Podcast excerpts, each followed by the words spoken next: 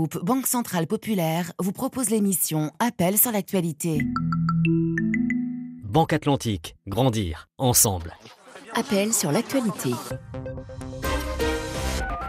33 9 693 693 70. Juan Gomez. L'antenne vous appartient, RFI vous donne la parole dans 30 minutes. Vos réactions, et elles sont très nombreuses ce matin, après le nouveau sacre de Lionel Messi. L'Argentin a remporté hier soir son septième ballon d'or. C'est un record. Alors évidemment, personne ne conteste qu'il est l'un des plus grands joueurs de football de tous les temps. Mais cette récompense fait débat. Messi a certes remporté la Copa América avec l'Argentine, mais avec le Barça, il n'a décroché qu'une Coupe du Roi. Depuis son arrivée au PSG, il est en difficulté. Alors vous me direz les statistiques, oui, elles sont impressionnantes, surtout euh, euh, en Liga, dans le championnat espagnol. Mais il a tout de même marqué 23 buts de moins que Robert Lewandowski, le Polonais du Bayern Munich, champion d'Allemagne. Il a été champion d'Allemagne, lui. Euh, champion d'Allemagne qui doit se contenter de la deuxième place. Alors Messi mérite-t-il ce septième trophée? Vos réactions vos analyses évidemment au standard 33 9 693 693 70 et euh, je vous attends euh, sur nos réseaux sociaux. Euh, vous avez été plusieurs milliers à nous avoir à renvoyer des messages sur Facebook et WhatsApp. J'en lirai évidemment quelques-uns, hein, seulement quelques-uns tout à l'heure pour alimenter ce débat. Mais d'abord, ce sont vos questions à la rédaction de RFI. Nous allons commencer avec Mustapha qui nous a contacté de Ngouri. Bonjour Mustapha. Bonjour Juan, bonjour à vos milieux d'auditeurs à travers le monde. Et vous faites partie de ces auditeurs fidèles. Merci de nous appeler euh, du Tchad. Vous êtes dans la région du lac et vous avez des questions sur le Covid-19 et ce nouveau variant qui fait souffler un vent de panique dans de nombreux pays. Oui, un nouveau variant du coronavirus a été détecté en Afrique du Sud ces derniers jours. En cela, j'ai quelques questions. Oui. Quelle est la vitesse de propagation de ces nouveaux variants? Quel est son niveau de dangerosité? Alors, ce nouveau variant a été baptisé Omicron. Il a été classé vendredi par l'OMS dans la catégorie préoccupant. Hier, il était présenté, je cite, comme un risque très élevé. Bonjour Agnès Rougier. Bonjour Juan. Merci d'être avec nous, journaliste au service sciences de RFI. Omicron a été détecté effectivement, comme le rappelait euh, Mustapha euh, la semaine dernière en Afrique du Sud. Et c'est vrai que depuis, on a comme l'impression qu'il circule à toute vitesse. Ah oui, oui, c'est un cas, c'est le cas effectivement. On l'a découvert, c'est vrai, il y a quelques jours, et en même temps, c'est vrai qu'avant, on ne le cherchait pas. Hein. Alors, le 22 novembre, c'est l'Institut national des maladies transmissibles, le NICD d'Afrique du Sud, qui a détecté et identifié Omicron pour la première fois dans la région du Gauteng. Alors, ils ont séquencé le génome d'échantillons de virus qui avaient été collectés donc euh, mi-novembre, entre le 14 et le 23, et plus de 70 d'entre eux étaient justement des Omicron. Alors, une fois qu'il a été identifié, on l'a repéré rapidement, et là, euh, plusieurs cas au Botswana, un cas à Hong Kong, en Égypte, et maintenant en Europe, il y en a absolument partout. Hein. Mhm. Allemagne, Pays-Bas, euh, Belgique, euh, Italie, mais aussi euh, récemment en France, à La Réunion. pour la plupart, ce sont des personnes qui revenaient d'Afrique du Sud ou ayant croisé des gens qui en revenaient. Sait-on, Agnès, si Omicron est plus contagieux, plus dangereux?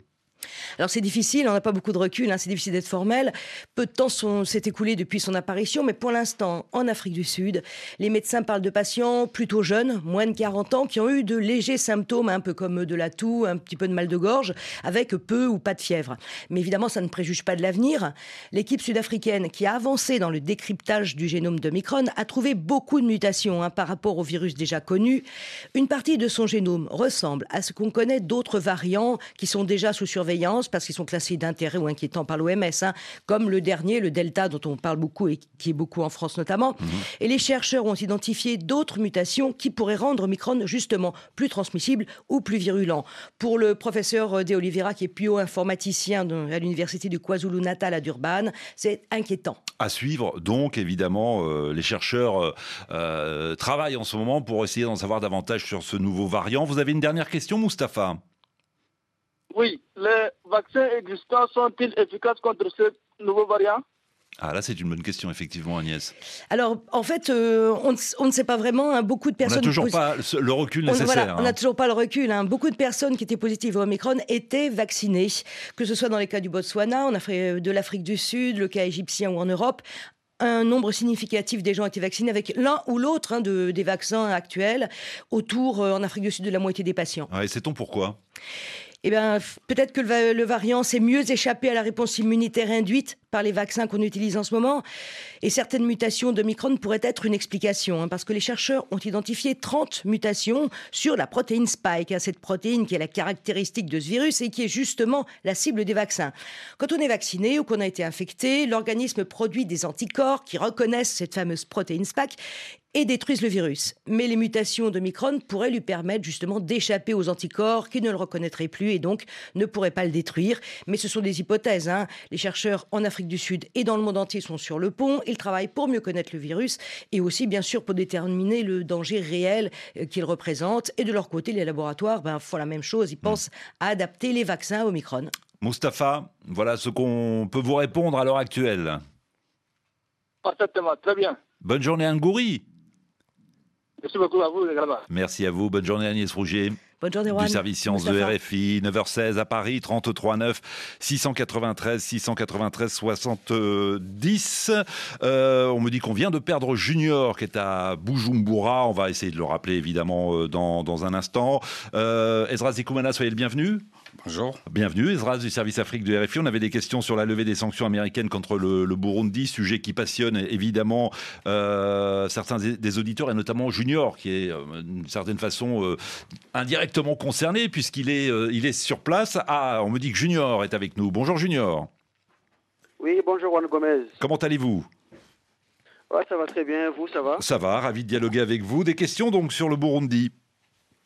Oui, exactement. Euh, dernièrement, j'ai appris sur vos antennes que les États-Unis ont levé leurs sanctions prises en 2015 euh, et en même temps, l'Union européenne les a renouvelées. Hmm. Alors, je voudrais savoir comment les États-Unis justifient-ils la levée de leurs sanctions C'est vrai que c'est paradoxal, les Koumana. D'un côté, les Américains lèvent les sanctions, de l'autre, les Européens euh, les renouvellent. Comment déjà les États-Unis ont-ils justifié cette décision?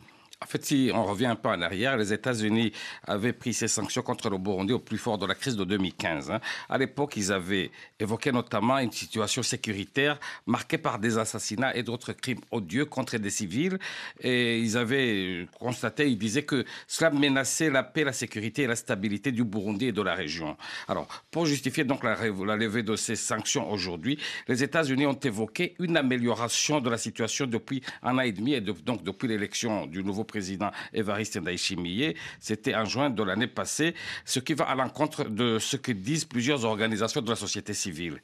Le président américain, lui, Joe Biden, donc, mentionne dans son décret que euh, il donne l'exemple du transfert du pouvoir après les élections de 2020, une réduction de la violence. Il parle de réduction de la violence mhm. et les, il parle aussi des réformes engagées par Evariste Ndayishimiye dans plusieurs domaines, notamment dans la lutte contre la corruption, la libération des prisonniers politiques ou encore l'ouverture du pays au monde extérieur. Alors, c'est effectivement les, les, raisons invoquées par Joe Biden. Certaines ONG disent le contraire et notamment, il y a eu un rapport de l'ONU hein, publié il y a à peu près deux mois euh, qui disait que la situation des droits humains euh, était, je cite, désastreuse au Burundi et qu'elle s'était même détérioré justement depuis euh, l'élection du nouveau président Daishimie. L'Union européenne, en revanche, Ezra, a décidé de renouveler ses sanctions ciblées.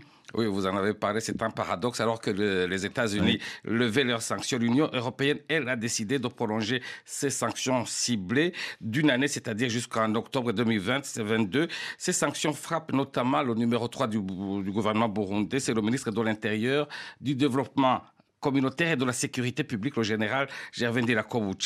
Cette décision donc a été prise en septembre et elle était totalement passée inaperçue à l'époque parce qu'il n'y a pas eu de communication autour, mhm. absolument rien. Elle a juste été mise sur le site et donc lorsque les gens l'ont découverte il y a la semaine passée, ça a été un peu la surprise totale. Donc euh, voilà. Euh, Ce qui fâche en tout cas, surtout euh, au Burundi, sur place au niveau du gouvernement, c'est la prolongation surtout des sanctions budgétaires. Absolument. Et ça, personne ne le savait jusqu'ici, c'est une information RFI, on vient de le, découvrir. Mm. Euh, ces sanctions-là, normalement, le gouvernement burundais était convaincu que ces sanctions allaient être élevées au mois de septembre.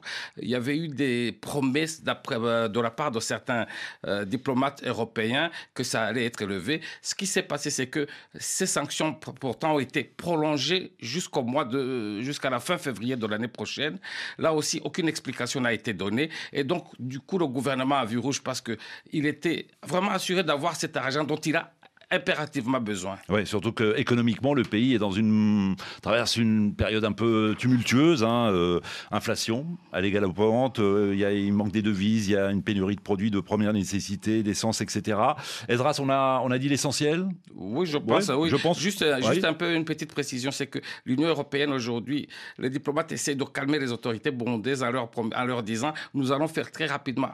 C'était juste un petit problème technique, ça va se passer bien prochainement. Donc on en saura plus donc à partir du, mois de février, si j'ai bien compris les dernières informations de RFI. A-t-on répondu à vos questions, Junior?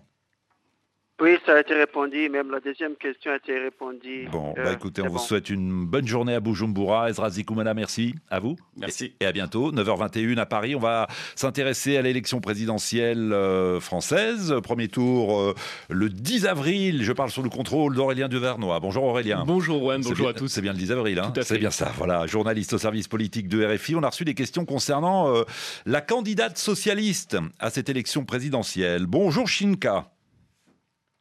Bonjour Monsieur Juan Gomez et bonjour à tous les auditeurs de la radio du monde. Vous nous appelez du Niger, vous êtes à Tilaberi, nous vous écoutons. À quelques mois de l'élection présidentielle en France, la candidate socialiste Annie Delgo ne décolle pas dans les sondages. Hmm. J'ai entendu qu'elle parcourt la France à la rencontre des électeurs. Sur ça, j'ai des, des questions à savoir. Ce Tour de France peut-il être une stratégie prometteuse alors, on va déjà répondre à cette première question. Aurélien de Vernois, c'est vrai que la maire de Paris ne décolle pas hein, dans les intentions de vote. Elle va donc euh, à la rencontre déjà des militants socialistes, mais aussi euh, d'un électorat bien plus large pour essayer de, convaincre évidemment le maximum de personnes. Et toute la question de, de, Shinka, c'est de savoir si euh, cette stratégie peut s'avérer payante. Bah alors, vous l'avez dit, Juan, en effet, pour l'instant, les sondages d'intention de vote sont très défavorables hein, à Anne Hidalgo. Si l'élection avait lieu maintenant, elle recueillerait entre 4 et 6 des voix. Mais en effet, ce Tour de France, c'est euh, l'idée de euh, lui donner un nouveau souffle. Alors, rencontre avec euh, les électeurs et militants socialistes qui sont un petit peu perdus, hein, il faut bien l'avouer, depuis la présidentielle de 2017 qui avait été désastreuse et c'est 6,5% des voix recueillies par Benoît Hamon. Et puis Anne Hidalgo travaille ses thèmes de campagne, l'éducation, la santé, l'égalité femmes-hommes en allant visiter des entreprises ou des associations. L'objectif, c'est d'affiner les propositions de son programme qui doit être présenté en janvier. Et elle veut aussi travailler sa stature de candidate. Alors évidemment, en allant se confronter à des territoires qui ne lui sont pas forcément favorables. Elle était par exemple mercredi dernier à Saint-Etienne, j'y étais avec elle d'ailleurs, c'est une ville dirigée par la droite. L'idée c'est aussi de casser son image très parisienne de maire de la capitale qui ne connaîtrait pas les contraintes et les difficultés de tous les Français. Voilà, elle veut euh, sortir de cette image qui lui colle à la peau évidemment, image de maire de Paris. Euh, vous avez une autre question, Shinka? Peut-on dire que l'idée d'une candidature commune à gauche est désormais totalement intérêt ah, je ne sais pas si Aurélien de Vernois a la boule de cristal. J'ai pas la boule de cristal, mais Shinka, vous connaissez l'expression, il ne faut jamais dire jamais. Mais c'est vrai que la gauche française est loin, très loin, très, très, très, très loin d'une candidature unique. Ce n'est pas faute d'initiative en ce sens. Pourtant, hein, une organisation appelée la Primaire Populaire a rassemblé près de 200 000 Français autour du principe de choisir celui ou celle qui serait le ou la meilleure représentante pour la gauche. Cinq femmes et cinq hommes ont été sélectionnés, dont Anne Hidalgo, Yannick Jadot, le candidat écologiste, et Jean-Luc Mélenchon, le candidat insoumis.